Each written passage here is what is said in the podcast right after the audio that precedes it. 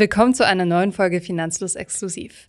Heute spreche ich mit einer Frau, auf die der eine oder andere bestimmt neidisch ist. Katrin ist finanziell unabhängig. Und zwar schon seit sie 49 ist. Heute spreche ich mit ihr darüber, wie sie das geschafft hat. Unter anderem nämlich durch Immobilien und ETF-Investments. Wir sprechen über Anlagen, aber auch über Entnahmestrategie und so Dinge wie die Krankenversicherung. Also hört genau zu, wenn ihr die sogenannte Feierbewegung bzw. die finanzielle Freiheit interessant findet. Viel Spaß bei dieser Folge.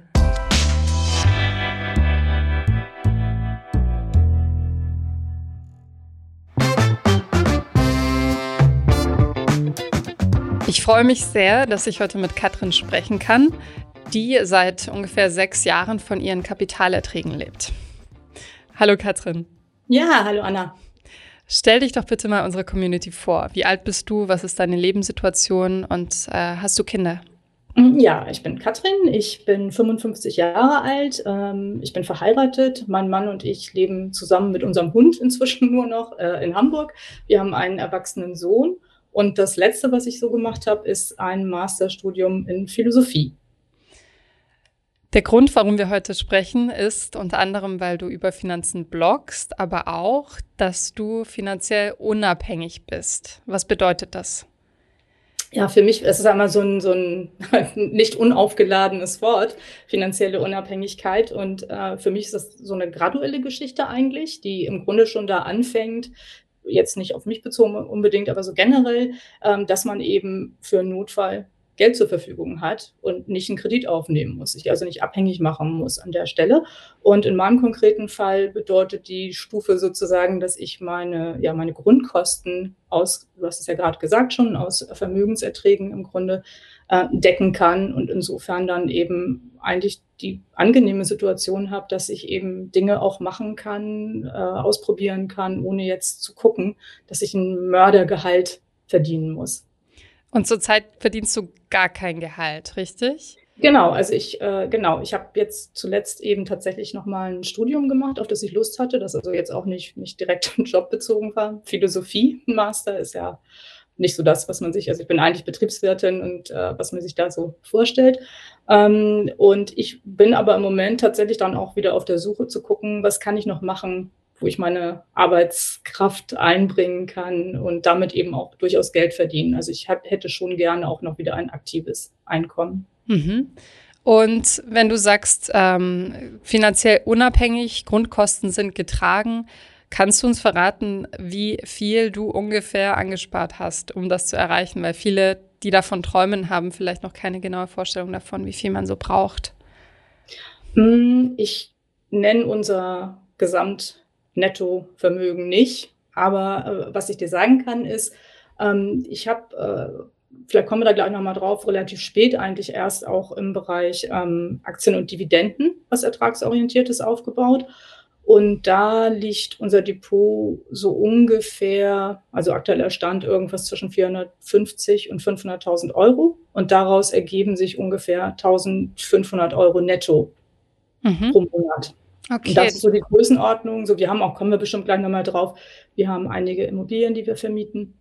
Da gibt es eben dann auch Einkünfte. Aber ich würde persönlich auch sagen, die Kosten, die ich tatsächlich habe, die äh, wären auch schon von dem Einkommen aus den Dividenden abgedeckt. Mhm. Danke für die Offenheit. Ähm, du hast gerade schon Dividenden angesprochen. Aus welchen Quellen fließen deine Erträge derzeit? Genau, eben, wie gesagt, aus, das sind dann äh, ETFs und einzelne Aktien, ähm, die ich habe.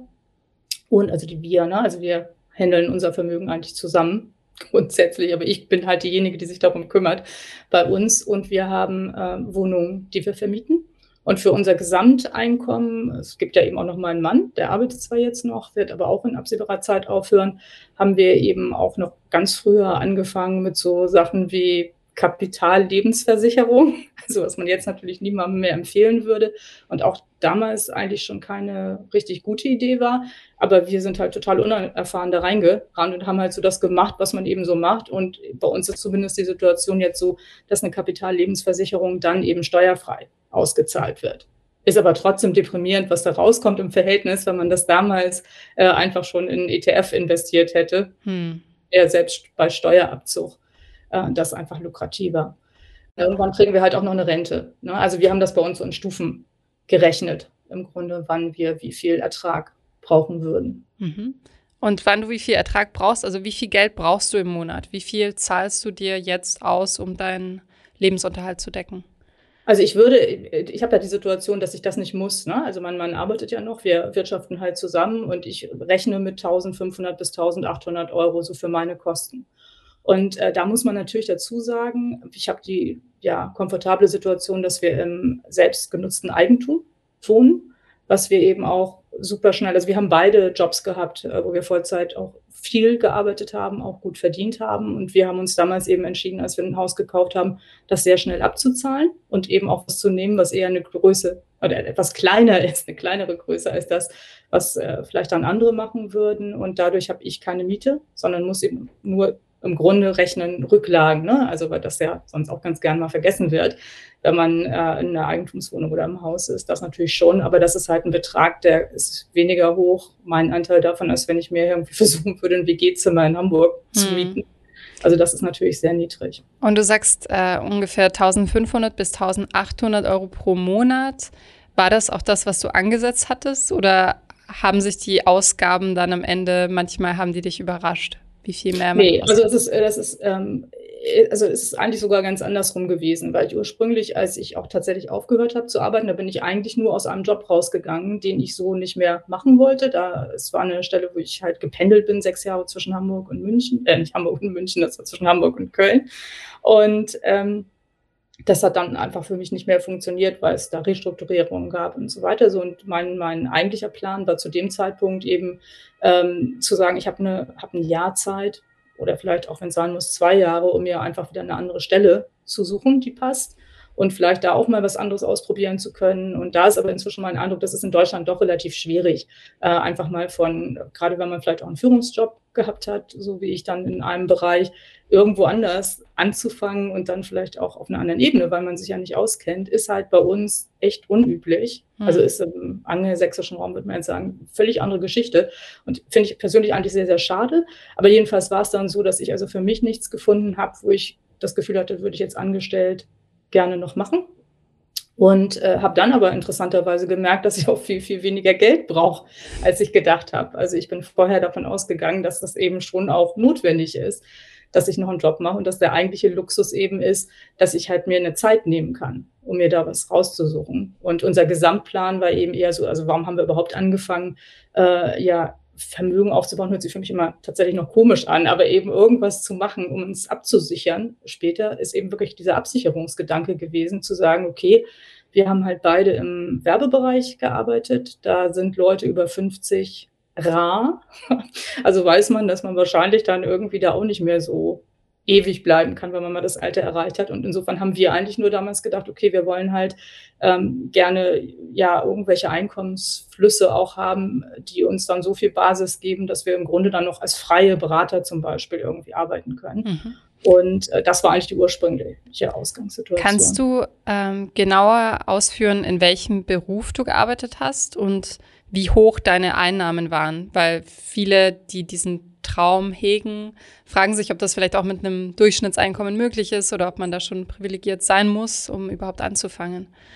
Also ich glaube, das sind zwei unterschiedliche Fragen. Also ich glaube, dass es durchaus möglich ist, ähm, das, also so, so einen Zustand zu erreichen mit einem ähm, Durchschnittseinkommen, wenn man dann eben auch seine Durchschnitts, also das sind das, was, was ich dir jetzt gerade genannt habe als Zahl, ist ja im Grunde ganz dicht an dem deutschen Durchschnittseinkommen Einkommen auch. Und wir haben mehr verdient als das Durchschnittseinkommen. Ich habe, wie gesagt, in einer Werbeagentur, also in einer Mediaagentur eigentlich, aber das kennen meist die meisten nicht so genau, aber das ist im Grunde im Bereich Werbung, wo man sich dann speziell um Kommunikationsstrategien in bestimmten Medien kümmert und den Einkauf dann von so Werbeplätzen. Und sowas, da habe ich lange gearbeitet und war auch Geschäftsführerin lange und bin dann nochmal ins Marketing gewechselt bei einem Medienunternehmen. Und das sind natürlich schon Jobs, wo man überdurchschnittlich verdient.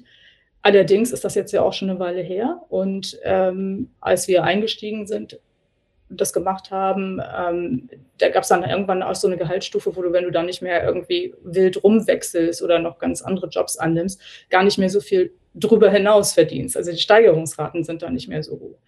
So, und man, wie gesagt, verdient da gut, aber man verdient da nicht wie ein Investmentbanker. Und wir haben auch ähm, für einige Sachen natürlich aufgrund dieser Doppelarbeitssituation vielleicht dann mehr Geld ausgegeben als in anderen Konstellationen, weil wir eben Kinderbetreuungskosten hatten, dann unsere Vorstellung davon, auf welche Schule wir unseren Sohn gerne schicken wollten und so. Das ist also, deswegen ist es immer sehr schwer zu vergleichen.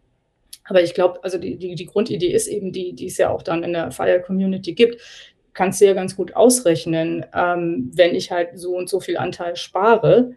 Das wäre jetzt, also wir haben vielleicht durch die Bank, was nicht, es ist schwer zu sagen, weil wir haben immer eine ganze Menge gespart. Also ich würde auch sagen, so mindestens 40 Prozent. Da lagen aber auch dann häufig Ausgaben mit drin. Also ist unser Sohn ist zum Beispiel auf eine Schule gegangen, die Schulgeld gekostet hat und dann war eben ein Teil der Sparrate auch dieses Schulgeld zu bezahlen. Das ist ja nicht eine Investition, also es ist hm. schon eine Investition auf der einen Seite, aber nicht eine, äh, die uns zumindest im Moment irgendwie auch was an Ertrag bringt. Ne? Insofern ist das wie gesagt schwer zu vergleichen. Und ich glaube aber ähm, für jemanden der ganz am unteren Ende der Gehaltsmöglichkeiten ist, ist es äh, natürlich nicht einfach mal so möglich, und ich glaube, also meine persönliche Philosophie ist auch nicht, wirklich nur das Minimum an Leben sich zu ermöglichen um jeden Preis und schon gar nicht, um dann zu sagen, hey, dann muss ich eben auch nur irgendwie fünf Jahre arbeiten oder so. Ne? Das, kann, kann ich persönlich auch nicht nachvollziehen, weil ich auch immer gerne gearbeitet habe. Mhm. Du hast erzählt, ähm, gerade als ihr älter wurdet oder in eurem Beruf festgestellt habt, dass man ab 50 wahrscheinlich es etwas schwerer haben mhm. wird, habt ihr daraufhin ähm, gearbeitet, euch diese gewisse Unabhängigkeit zu erarbeiten. Gab es so einen Aha-Moment? Also erinnerst du dich an ein Gespräch oder an irgendeine Feststellung, die dir einfach äh, klar gemacht hat, oh, das ist jetzt der Weg?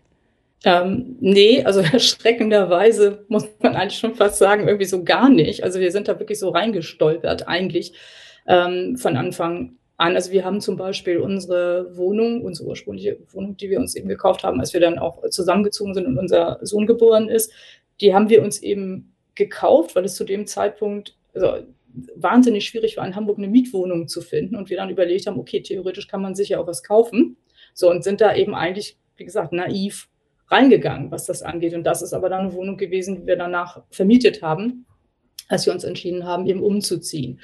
Ähm, sowas und auch dieses, ich meine, festzustellen, die Leute sind da irgendwo, äh, also wenig ältere Leute noch in den Agenturen, das ist ja sowas, was du, also was du irgendwann so mit der Zeit fallen dir einfach so Sachen auf. Und ich glaube, ich habe so richtig konkret angefangen, dann auch noch so ein bisschen ähm, gezielter jetzt über diesen Vermögensaufbau nachzudenken, irgendwann mal, als ich im Manager-Magazin online einen Artikel darüber gelesen habe, dass eben in der Regel alle zu wenig Geld haben und man ab 50 irgendwie als Ehepaar eigentlich so zwei Millionen brauchen würde, um davon dann sinnvoll ja abgesichert zu sein, eben auch wieder da an der Stelle.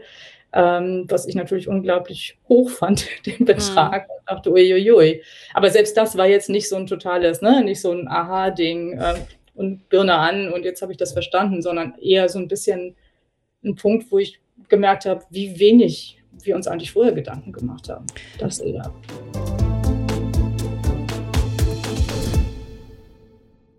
Du hast ja schon gesagt, das Gesamtvermögen möchtest du nicht nennen, aber ähm, habt ihr euch einen Plan gemacht, wie viel ihr ansparen wollt oder welche Kapitalerträge ihr monatlich erzielen wollt? Oder war das eher so ein Go with the Flow und dann schauen wir mal? Zu den Erträgen. Also wir haben uns Gedanken, genau, ich habe äh, also auch da wieder eher so Cashflow orientiert. Das kam letztlich natürlich auch schon aus diesem, dass wir ursprünglich halt mit den Mietwohnungen unterwegs waren. Also da kann ich das auch gerne sagen, das sind jetzt nicht irgendwie hunderte Mietwohnungen. Wir haben vier Wohnungen, die wir vermieten.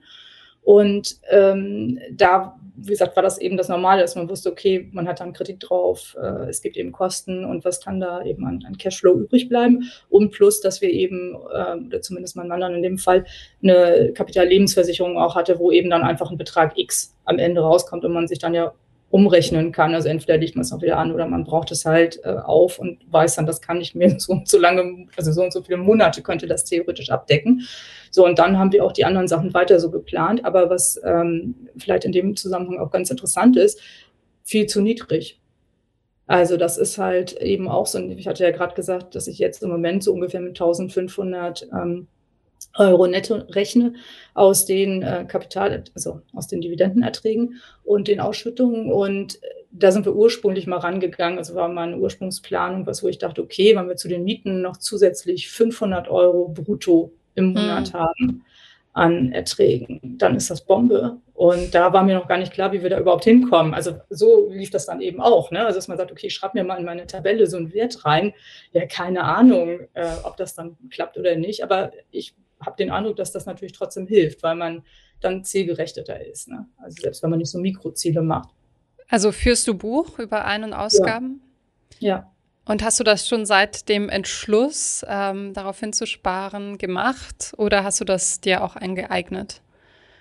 Ähm, ich habe, wie habe ich das dann gemacht? Also ich habe über dieses, was wir sparen wollten, da habe ich mir immer einen Plan gemacht, aber im Grunde so aufs Jahr ne? und dann so ganz grob. Also wir hatten mal ursprünglich gesagt, okay, vielleicht so Richtung 2020, also als die Agenda 20, nach der Agenda 2010 haben wir dann gesagt, so 2020 in der Lage zu sein, dass man eben gegebenenfalls eben diesen, diesen Angestelltenjob nicht mehr unbedingt braucht. War da mal so eine Zielrichtung. Und ihr habt es früher auch, geschafft, ne? Mh, mm, wie man es nimmt. Also ich, wie gesagt, wir persönlich arbeiten auch nicht mit der 4%-Regel. Das heißt, wir haben ja auch nicht alles in einem S&P und plus Anlagenmix in den USA. Das finde ich immer so ein bisschen schwierig, dass das teilweise sehr ja lässig übertragen wird auf egal welche Vermögenskonstellation bei jemandem. Also als, als eine Hausnummer finde ich das eine gute Idee. Und ich habe tatsächlich damals auch ursprünglich gerechnet mit so ungefähr vier Prozent Ertrag auf das, was wir haben. So jetzt ganz grob und äh, habe mir da aber dann auch noch nicht richtig Gedanken über die Steuern gemacht. Das ist aber ja auch zu Anfang überhaupt nicht so wichtig, sondern man braucht ja erstmal so eine grobe ähm, Zielgröße. Aber ähm, so, aber danach ist es dann halt schon so, dass natürlich irgendwo die, also einmal die Kosten im Zweifel weiter steigen. Die kannst du dann halt bei normalen Sachen wie Einkaufen noch ganz gut unter Kontrolle behalten. Aber wir sind äh, beide privat versichert, was wir äh, jetzt sicherlich auch, wenn wir so informiert worden wären, wie wir das jetzt sind, gar nicht gemacht hätten. Aber das haben wir halt zum Zeitpunkt gemacht, wo jemand, der uns beraten hat, halt dachte, das ist eine super Idee. Also, und das ist halt bei uns eigentlich so ein bisschen so diese Unbekannte, etwas größere, weswegen wir eben auch deutlich ähm, sicherheitsorientierter sind, was jetzt die, das Withdrawal sozusagen anginge, wenn wir das eben so umrechnen würden. Plus unsere theoretische Idee ist eben, dass es auch ganz nett wäre, wenn wir das Kapital doch weitgehend erhalten könnten. Aber das wird am Ende nachher sicher so ein Mix sein aus, ne, was geht und was, äh, also wie gesagt, mein, hm. mein Ding wäre nicht zu sagen, nur damit möglichst am Ende irgendwie ganz, ganz viel übrig bleibt, sitzt man dann bei Wasser und Brot. ähm, das ist, glaube ich, auch Darf ich fragen, weil du es gerade schon ähm, angesprochen hast, wie viel die Krankenversicherung ausmacht bei dir? Ja, die macht total viel aus. Also die kostet bei mir, das kann genau, das wollte ich vorhin eigentlich auch sagen, weil das dann auch nochmal das relativiert mit den, äh, mit meinem Nettogehalt sozusagen, was mhm. ich da habe. Dafür geht unheimlich viel für die Krankenversicherung rauf, äh, drauf. Das sind ähm, Kranken- und Pflegeversicherung tatsächlich. Und ich weiß nicht, wenn sich nicht alle so hundertprozentig bei der privaten äh, Krankenversicherung auskennen, ist es auch so, dass man da noch einen Zuschlag zahlt damit eben die Rückstellungen hoch sind. Das ist irgendwann mal gesetzlich beschlossen worden. Das haben die Krankenkassen sowieso gemacht. Aber eben genau unter dieser Vermutung, dass die Kosten natürlich im Alter steigen, wird halt, während du jünger bist, einfach mehr zurückgelegt und jetzt auch nochmal eben mit diesen 10 Prozent extra zurückgelegt. Und bei mir liegt die Krankenkasse mit der Pflegeversicherung und den 10 Prozent über 900 Euro. Wow. Das bei ist ein meinem, meinem Mann auch ähnlich hoch.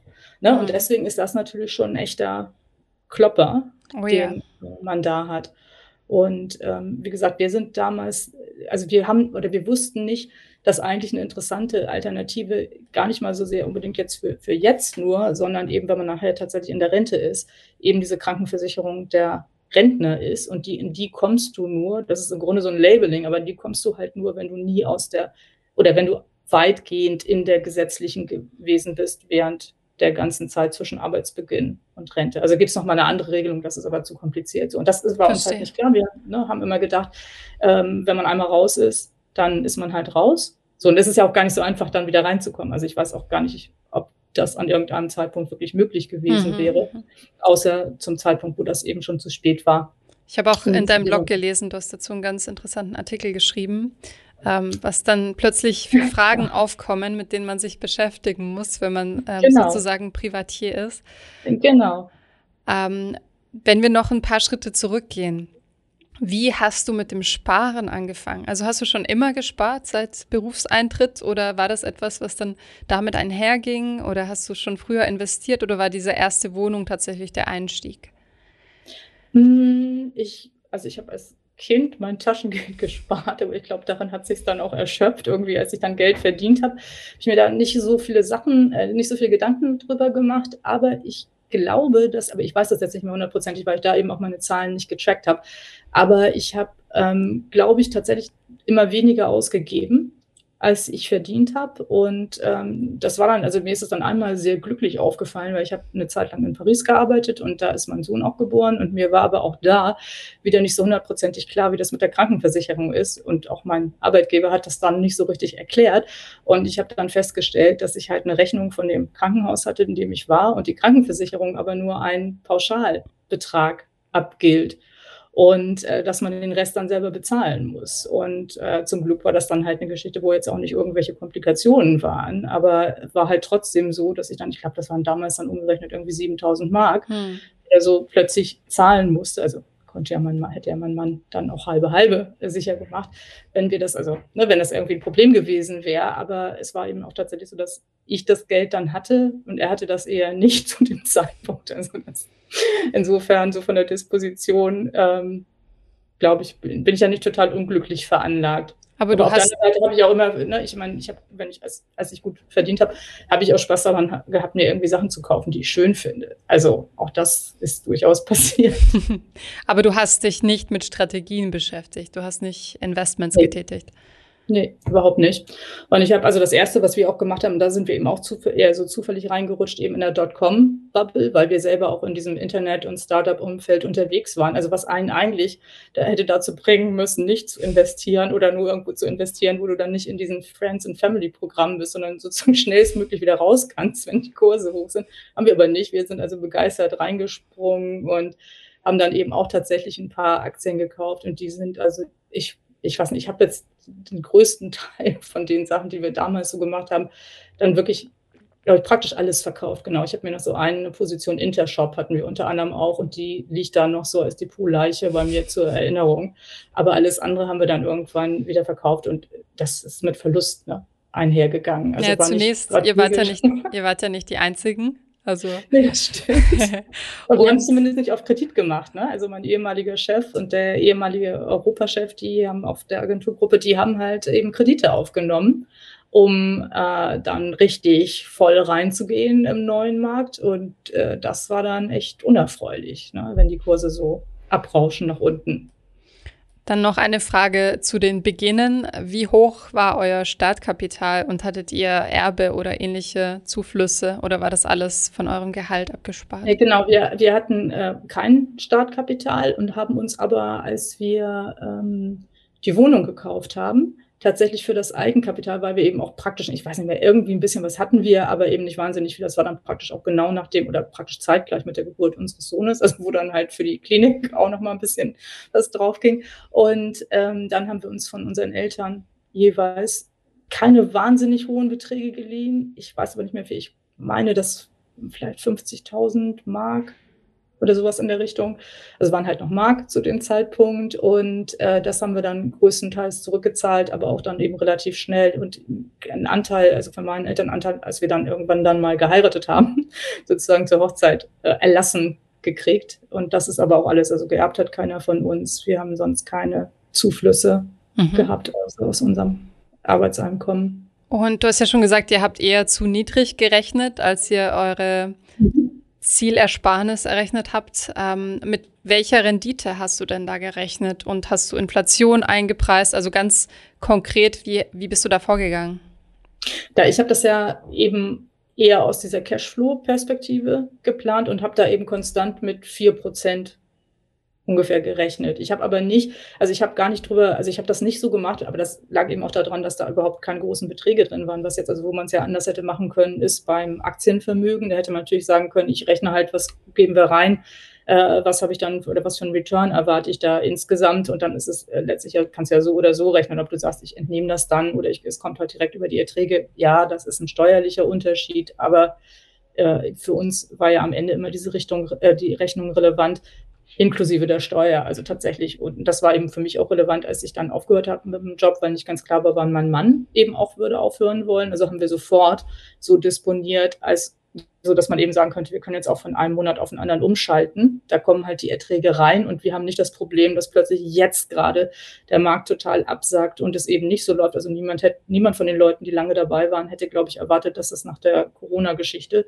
so schnell wieder nach oben geht. Also gerade weil man vorher bei den Crashes dabei war, hätte man das nicht erwartet. Mhm. So und so haben wir halt auch nicht gerechnet. Also wir haben halt äh, einfach nur mit diesen im Grunde mit bei den Mieterträgen sind es ja Mieterträge, die wir immer hatten. Die habe ich auch nicht hochgerechnet. Also ich habe jetzt nicht irgendwie die Mietsteigerung damit reingerechnet, sondern äh, eine Annahme und habe das dann immer angepasst, wenn irgendwo die Miete gestiegen war. Und ähm, ja, bei, dem, bei den Erträgen aus Aktien und ETFs eben, wie gesagt, diese 4% ungefähr. Und wie gehst aber du das damit? War eben, und das habe ich natürlich angepasst. Ne? Also jetzt weiß ich ja, wo habe ich investiert und das ist eben was, das habe ich aber eigentlich erst ab, ich glaube, Mitte, Ende 2016 tatsächlich gemacht, als ich auch Zeit hatte, mich mehr zu kümmern. Da habe ich dann angefangen, das Depot zu entschrotten. Da war nicht wahnsinnig viel drin, also das waren äh, deutlich unter 100.000 Euro. Und, äh, oder ja, vielleicht nicht total deutlich, aber vielleicht waren es 80.000 oder so, die dann da drin waren. Und die haben wir, die habe ich eben dann verkauft, umgeschichtet, und so weiter. So und dann eben immer, also durchaus ein bisschen Market Timing betrieben, weil ich mir bei den Werten, die mich interessiert haben und auch bei den Fs, ETFs überlegt hatte, was will ich für einen Return haben.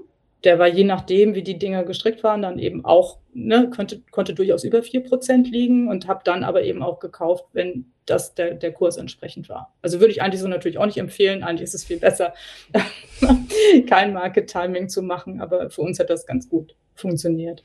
Das heißt, du rebalanced auch regelmäßig? Kaufst nee. dazu? Nee, auch nicht. Nee. Nee. Das jetzt nicht und das wäre vielleicht was für später, also wenn wir nicht mehr in der Aufbauphase sind, also ich habe ja immer einfach zusätzliches Kapital investiert und ich habe aber eben, also ich habe, klar, wir sind auch weltdiversifiziert, aber ich habe äh, jetzt ganz unabhängig von Einzelwerten, die wir an einigen Stellen haben, aber zum Beispiel ist jetzt bei mir in meinem Depot äh, weil ich Amerika eigentlich etwas zu stark, also bin ich jetzt ja auch nicht die Einzige, aber es eben recht stark gewichtet äh, finde in allem, was, was so als ne, komplex gekauft werden kann. Und habe persönlich zum Beispiel Asia Pacific übergewichtet und UK und Europa komplett untergewichtet, weil wir eben mit unseren anderen Anlagen, also A durch die Immobilien als solche schon, plus eben jetzt auch die Versicherungen ausgezahlt werden und nachher die Renten eben ja komplett Europa abhängig schon sind mhm. und um da einfach ein Gegen- und Euro äh, abhängig sind und um da eben einfach ein Gegengewicht zu schaffen. Würde ich aber auch niemand anders jetzt so empfehlen. Das ist halt individuell natürlich, ne, so wie der Gesamtmix dann aussieht. Auf jeden Fall.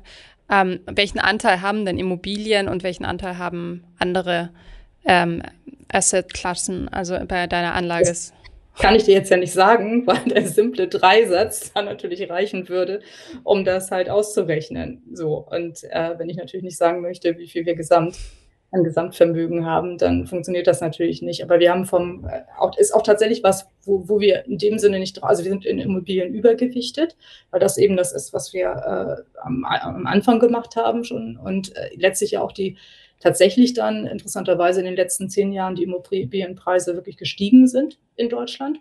Das war allerdings zum Beispiel von 2000 bis 2010 ungefähr, glaube ich, nicht so.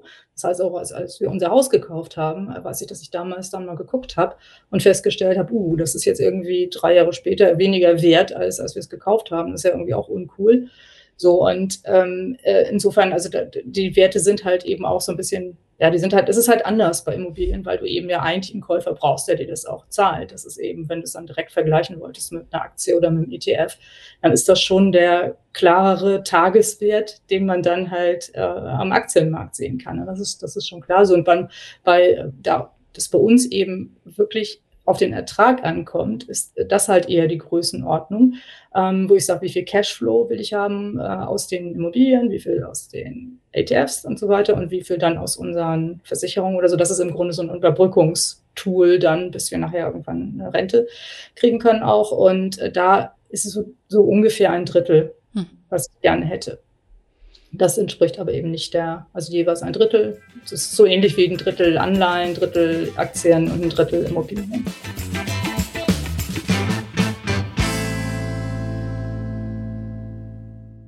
Dafür, dass du relativ spät in deinem Leben angefangen hast anzulegen, mhm. habe ich dir schon mal gesagt, finde ich, dass du dich sehr, sehr gut auskennst. Wo hast du dir dieses Wissen angeeignet? Ja, ähm, einfach lesen, ausprobieren.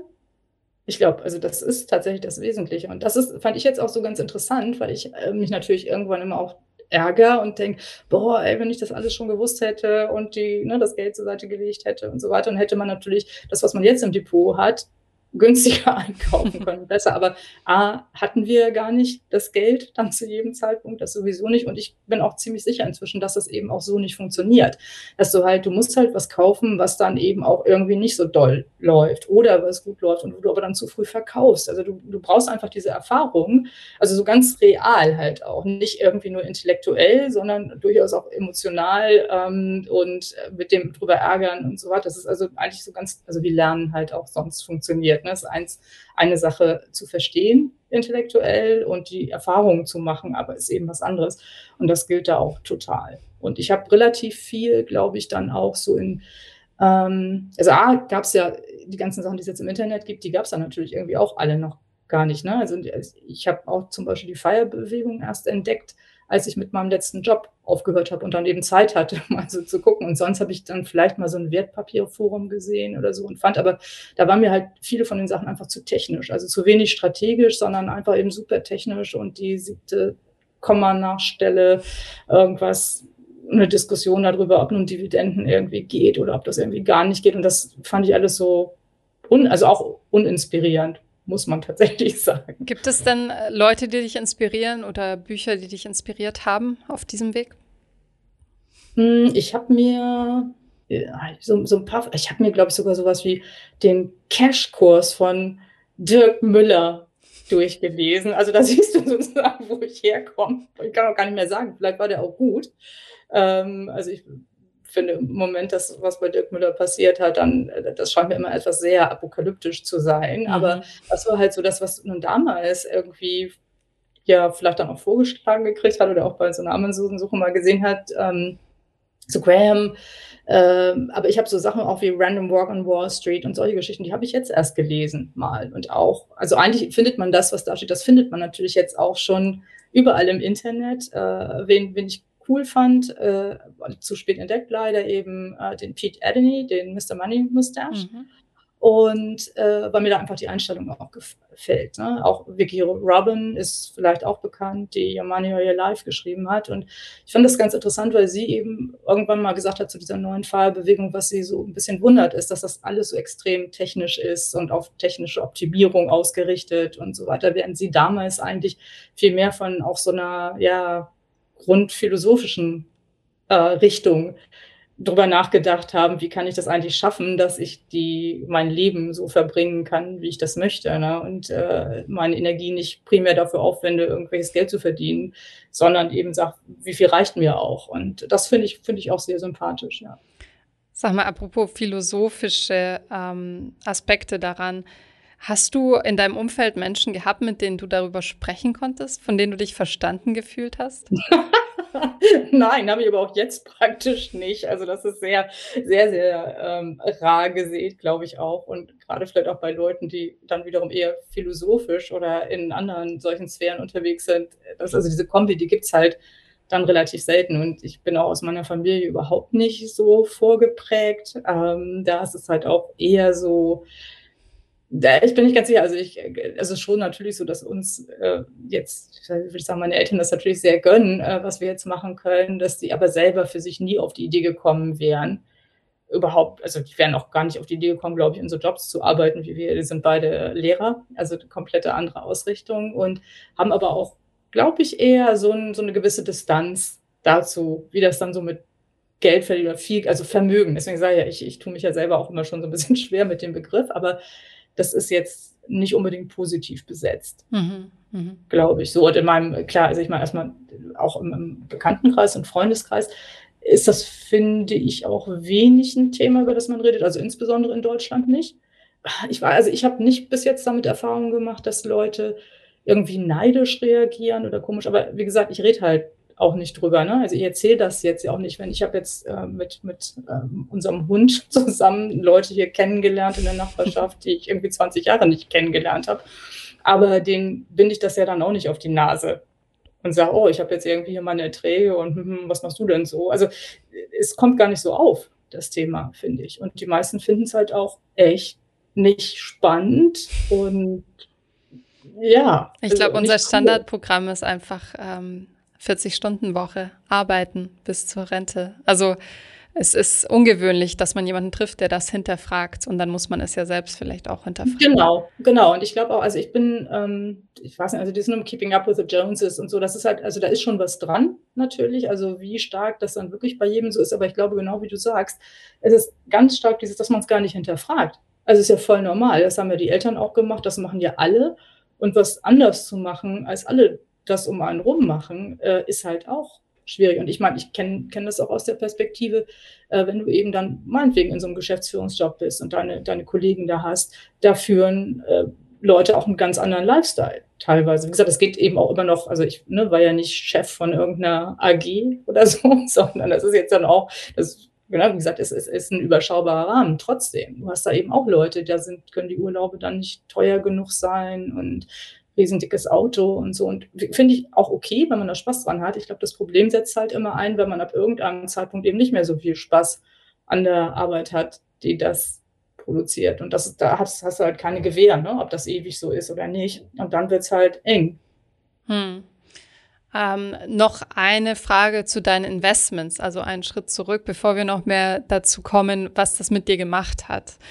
Und zwar, nach welchen Kriterien wählst du ETFs und Aktien aus? Also wahrscheinlich vor allem ausschüttend. Und äh, was sind sonst Faktoren für dich?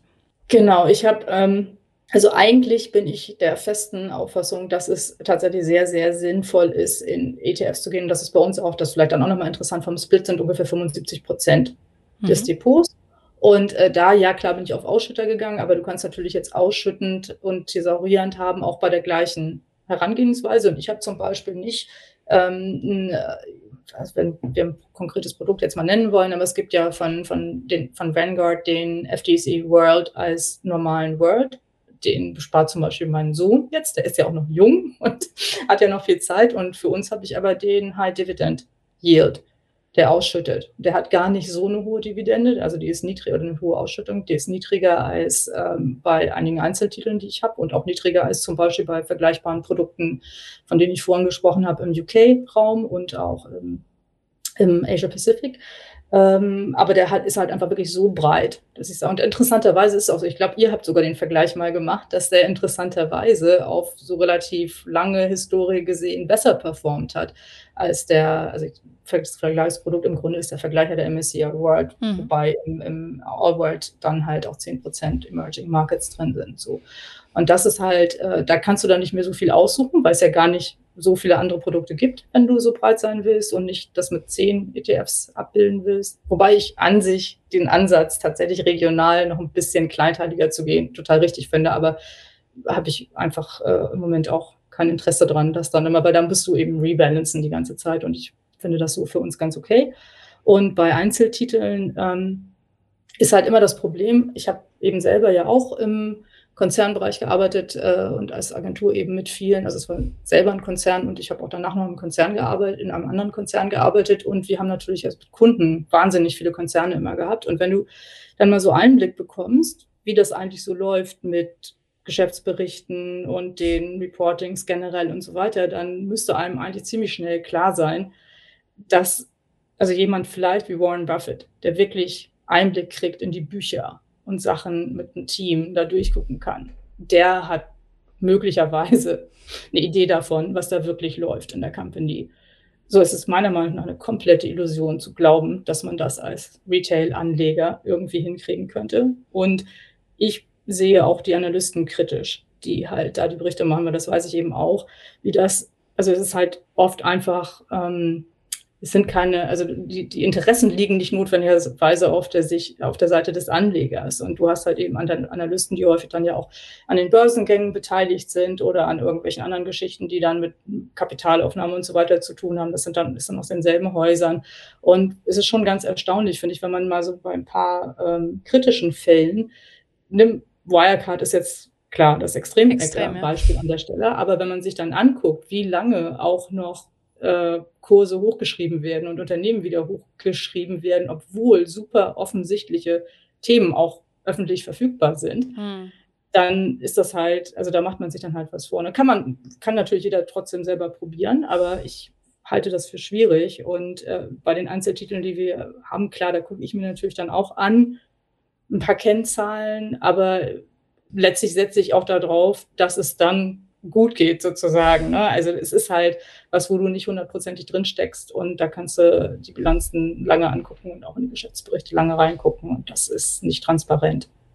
Ja, aber es ist gut zu hören, dass man sich da vielleicht keine Illusionen machen sollte und ähm, so viel Sicherheit wie möglich durch Diversifikation reinpacken sollte. Ja, genau. Und äh, was auch noch, also so ein anderer Punkt, der mir auch immer auffällt, äh, gerade bei diesem Thema, also gut, da ist natürlich jetzt auch ein bisschen mein Thema, aber bei diesem Thema, machen Dividenden überhaupt Sinn? Oder also die, ne, die Ausschüttung, ist das überhaupt richtig, wenn ein Unternehmen ausschüttet oder nicht? Ist es nicht viel besser, wenn die CEOs, die ja voll drinstecken im Thema, das Ganze investieren? Und da würde ich auch einfach nur mal zu bedenken geben, dass eben auch CEOs nur Menschen sind, die an bestimmten Stellen auch ihre eigenen Eitelkeiten haben oder aber auch unter Druck stehen, Ausrichtungen, die man selber vielleicht dann aus, von außen auch gar nicht so einschätzen kann. Und dass nicht jede Entscheidung, auch nicht jede Investitionsentscheidung, die ein CEO fällt, irgendwie nur, ne, weil der die ja fällt und der sich ja auskennt, eine gute Entscheidung ist. Also Daimler ist ein Case, wo man das früher sehen konnte, aber gibt es eben auch immer wieder. Und das ist so ein Ding, wo ich sagen würde, klar, wenn jemand das für sich so richtig findet, ist es in Ordnung. Aber ich finde das immer schwierig, wenn man dann so ganz dogmatisch wird und sagt, alles, was jemand anders dazu denkt, das kann halt überhaupt gar nicht stimmen. So, ne? Das ist halt in der Regel nicht so. Und noch zu einer praktischen Sache. Also legst du, wenn du in ETFs anlegst, über Sparpläne an oder sind das Einmalanlagen? Ich habe also weitgehend aufgebaut haben, habe ich das über Einmalanlagen und dann zum Beispiel eben, um noch was nachzuinvestieren oder Nachinvestitionen zum Beispiel im äh, letzten Jahr. Dann habe ich im letzten Halbjahr auf den World ETF äh, tatsächlich mal Sparplan gehabt, weil wir eben, da hatte ich eben Cash aufgebaut und wollte das eigentlich gerne in den Markt bringen. Aber also mich haben die Bewertungsniveaus, die machen mich halt natürlich dann auch irgendwie nicht froh. Und ich habe mich jetzt dann endlich mal dazu aufgerafft zu sagen, eigentlich finde ich es sehr richtig, dass man, also diese Strategie, die, die auch Andreas Beck ja äh, immer propagiert, vielleicht müssen es nicht 20 Prozent sein, aber irgendwie zwischen 10 und 20 Prozent zu versuchen aufzubauen, die man dann eben als Liquidität auch hat. So, und ich habe also für mich selber ausgerechnet, obwohl es eigentlich gut gelaufen ist vorher, wie es in dem konkreten Fall bei mir, weil es ja ein relativ kurzer Ansparhorizont war zwischen irgendwie Mitte 2016 und dem Corona-Crash, wäre es tatsächlich so gewesen, also ich habe es nicht für alles nachgerechnet, aber ich, mein Eindruck war, ich hätte tatsächlich alles sparen können und hätte es dann investiert in genau den ETF. Das wäre möglicherweise lukrativer gewesen, hm. selbst inklusive der nicht bekommenen Dividenden vorher. So, nur da ist eben mein Punkt, das, was ich vorhin sagte, die Wahrscheinlichkeit, dass ich daneben gesessen hätte und nach unseren merkwürdigen Sachen, die wir dann verkauft haben, als nächstes irgendwie glasklar gewusst hätte, ich packe das jetzt genau da rein und jetzt auch alles zum richtigen Zeitpunkt, die Wahrscheinlichkeit ist halt auch relativ niedrig. Ne? Und insofern ist das dann auch okay so. Aber jetzt mache ich keine Sparpläne mehr im Moment. Doch ein, also für Rücklagen für Immobilien gibt es auch einen Teil, der dann in den Sparplan fließt. Und das ist tatsächlich dann All World, der ganz normale All World. Okay.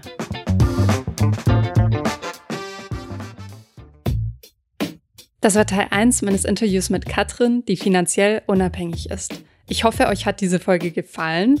Wenn dem so ist, dann schreibt doch gerne einen Kommentar auf unserer neuen Podcast-Homepage unter finanzfluss.de/slash podcast. Wir diskutieren mit.